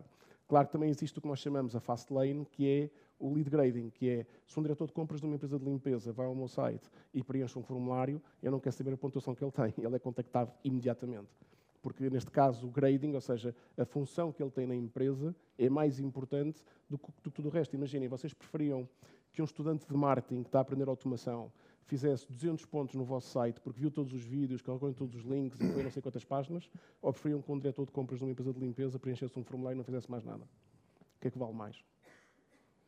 Eu tenho uma pergunta de follow-up para aquela. Um, por exemplo, se é um diretor de compras, ainda vai ao SDR ou já vai diretamente para um representante de vendas? Não, não, é sempre ao SDR. Vai sempre ao SDR. Até o BANT ser sim, não sempre. passa para as vendas. Ok. Eu não sei se existe mais alguma pergunta. Sim, por favor. Obrigado, Ricardo. Uh, desde já, parabéns, porque foi uma discussão extremamente interessante. Uh, é uma pergunta que eu não sei se vai muito direta, mas nós falámos aqui do marketing B2B relativamente a produtos. Todas as vossas empresas têm um produto. Quando não temos um produto para mostrar ao cliente e queremos chegar a outras empresas, mas temos um serviço, como é que podemos, um, de certa forma, não, não temos uma, um produto para mostrar, não temos uma forma de o apresentar, uma forma de cativar o cliente, sendo, sei lá, uma empresa de, de limpezas, de, de eventos, mesmo da área do design, não temos nada em concreto, como é que podemos fazer este marketing ou chegar até ao cliente. Não sei se foi muito explícita. Eu não queria que fosse a Cristina não, outra vez posso, a começar. Eu, eu, posso. A questão do case study do portfólio é extremamente importante. Se for uma empresa de eventos, o que é que eles enviam quando nós estamos a contactar uma empresa de eventos? Aconteceu-me agora para a festa de Natal, por exemplo, da empresa. Como é óbvio, eles vão enviar serviços que já tenham feito, certo? Portanto, e nós vamos ver. E depois, Muitas das vezes nós procuramos informação e tentamos falar com empresas, porque eles costumam ter um portfólio de empresas ou de, ou de instituições onde já tenham prestado este tipo de serviço, este tipo de evento, e por norma pode-se conhecer sempre alguém e perguntar como é que correu, como é que não correu, se era muita gente, se, se a comida estava fria, se não estava, como é que era uh, a simpatia de, das pessoas que estão a servir à mesa. Ou seja, Uh, quando se tem um serviço, mas depois também estou-me agora a, a lembrar, uh, aqui há tempos fui contactado pela Remote, que é, que é um unicórnio português, que agora teve outra ronda de 300 milhões, uh, para apresentar. Ou seja, eles tentam apresentar com demos, com trials, com, com, com pequenas ações junto de, de, de empresas como, como, as nossas, certo? B2B, e é um serviço, e com pequenos case studies como é que nós conseguimos, tentam perceber a nossa realidade e como é que conseguem apresentar ou adaptar aquele serviço faz sentido ou não para a nossa realidade. Ou seja, portanto, para vocês perceberem, isto é tudo um processo digital, aqui a questão da remote, mas de certa forma não deixa de ter pessoas físicas a, a quererem fazer videochamadas, a perceber primeiro o negócio para depois poderem apresentar uma proposta que se ajuste à nossa realidade. E aconteceu também, agora da Inglaterra, com uma empresa que basicamente injeta um código num site e que nós conseguimos, através do IP, perceber quais são os visitantes, não a pessoa. Mas, por exemplo, vamos imaginar que alguém aqui da, da, do Centro de Congressos ia agora ao meu site, eu conseguia perceber que houve alguém do Centro de Congressos e aparece-me logo ao lado. Ou seja, uma coisa extremamente interessante, mas lá está. Mas aquilo foi um trial, um trial de, de, de, de sete dias e acho que são estas as formas uh, que eles têm de demonstrar o serviço, uma vez que não têm produto para, para estar a apresentar. Não sei se existe mais alguma pergunta ou se querem responder também só acrescentar um ponto que eu acho que vai um bocadinho de encontrar aquilo que eu já disse antes, que é uh, qualquer empresa que queira vender, seja um serviço ou um produto, tem que se colocar no papel da pessoa a quem quer vender. Portanto, uma empresa que queira vender um serviço, se quando fizer essa primeira abordagem, se colocar nesse papel e, e apresentar logo uma proposta de em explicar como é que é esse serviço pode ser vantajoso para, imagina, neste caso, a Navigator, e pôr-se no nosso papel e dizer, olha, Navigator, obviamente que implica um trabalho de casa feito uhum. sobre o que é que é Navigator, o que é que fazemos, onde é que estamos, e quando chegar até nós, vir já com uma, uma proposta concreta de o que é que acha disto para a Navigator, em vez de mostrar, olha, isto fizemos na empresa X ou isto fizemos na empresa Y, já apresenta uma proposta, digamos, com algum trabalho de casa que possa servir e que possa ver a empresa receptora como visualizar-se e, e rever-se naquela proposta. Ou seja, falamos aqui de, de, algumas coisas, ter ferramentas adaptadas para demonstrar o produto, uh, traz o que é que seja, uh, credibilidade, ou seja, a questão do portfólio e também, uh, falamos agora do que, do que a Catarina disse, que é adaptar a proposta de valor especificamente ao, ao, ao cliente que estamos a, a, a, contactar. Não sei se existe mais alguma pergunta. Se não existe, eu tenho uma. Já agora, só, gostava de combinar uma coisa, que é, mesmo que vendam produtos, eu gostava só de reforçar isto, já o disse, uh, pensem sempre em serviço, porque no, no, final do dia a fidelização não vai ser o produto. A não ser que vendam bananas, e mesmo assim elas têm que ser boas, mas a fidelização vai ser o que vem a seguir ao produto. Se vocês são uma empresa de limpeza e têm pessoas a entrar todos os dias que precisam de formação, terem um website, vocês vendem um equipamento, mas terem um website que resolve uma formação online inicial, em vez de estar alguém todos os dias numa sala a formar as pessoas que entram. Não sei se sabem, numa empresa de limpeza podem entrar centenas de pessoas por dia e saem centenas de pessoas por dia, porque infelizmente em Portugal e em Espanha também, muitas vezes as pessoas não têm emprego, então eu vou limpar. Mas depois, passado um mês, já saíram, foram fazer outra coisa qualquer, portanto a rotação é enorme. Isto é um problema para uma empresa de limpeza. Se vocês lhe proporcionam um site que lhe resolve o problema da formação teórica, o que é que isto tem a ver com eu vender equipamentos? Não tem a ver nada, mas tem a ver tudo. O cliente, se me compra o meu equipamento, tem acesso a um site. Okay? Isto é pensar um bocadinho fora da caixa. É precisamente o, o, o que a Catarina disse. Coloquem-se nos sapatos do cliente. O que é que, quais são os problemas que ele tem que resolver? E vocês conseguem ajudar a resolver esse problema ou não? Se conseguirem, não precisam de ser o mais barato. Tem que ser aquele que dá mais valor. Ok. Alguma pergunta? Por favor.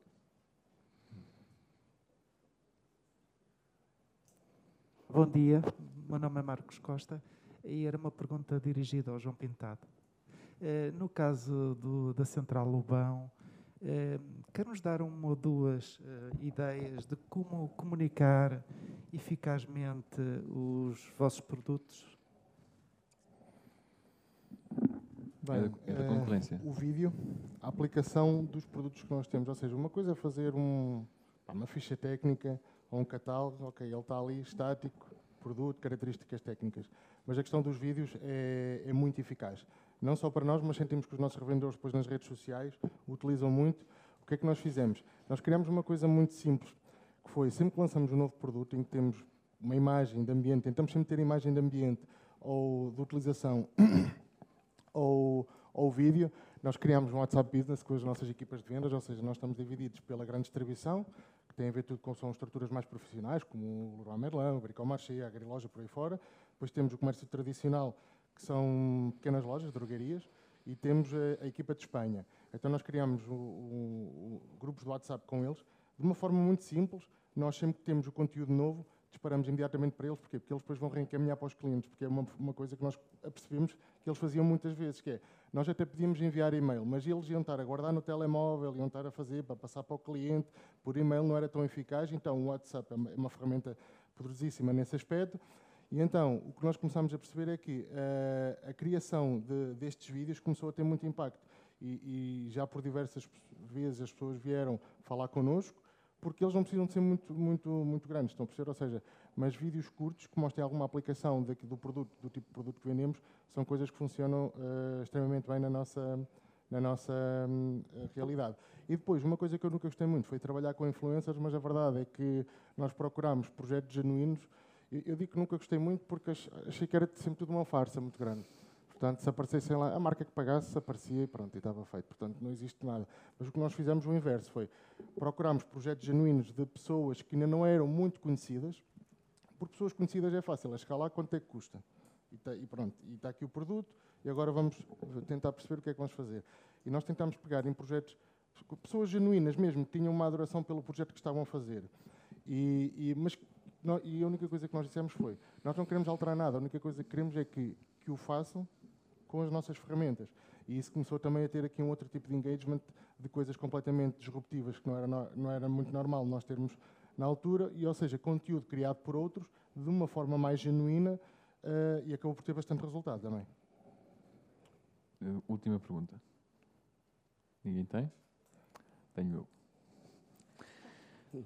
Um, é assim, normalmente as marcas e as empresas que trabalham no B2B são tendencialmente comerciais. Ou seja, a força da venda, a força do, do, do trabalho está mais associada às forças comerciais. Um, qual é que é, e quais foram os desafios, provavelmente nas vossas carreiras, que sentiram, um, qual é que é a importância do, do marketing neste tipo de empresas? De, vista da perspectiva do dono ou, ou quem esteja na, no Conselho de Administração? Deixa começar. Começo Sim. Bom, isto é uma antiga conversa entre o marketing e as vendas. Ver, eu dou-vos a minha posição.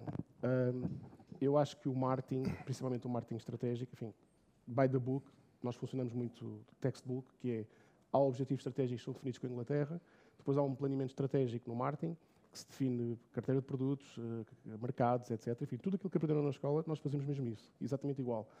E depois a equipa de vendas e a parte comercial, para nós, é uma extensão da, da, da execução dessa estratégia. Okay? O que é que acontece muito em PMEs portuguesas? Ah, mas as vendas é que tratam tudo e o marketing é só fazer catálogos e gasta dinheiro. Não.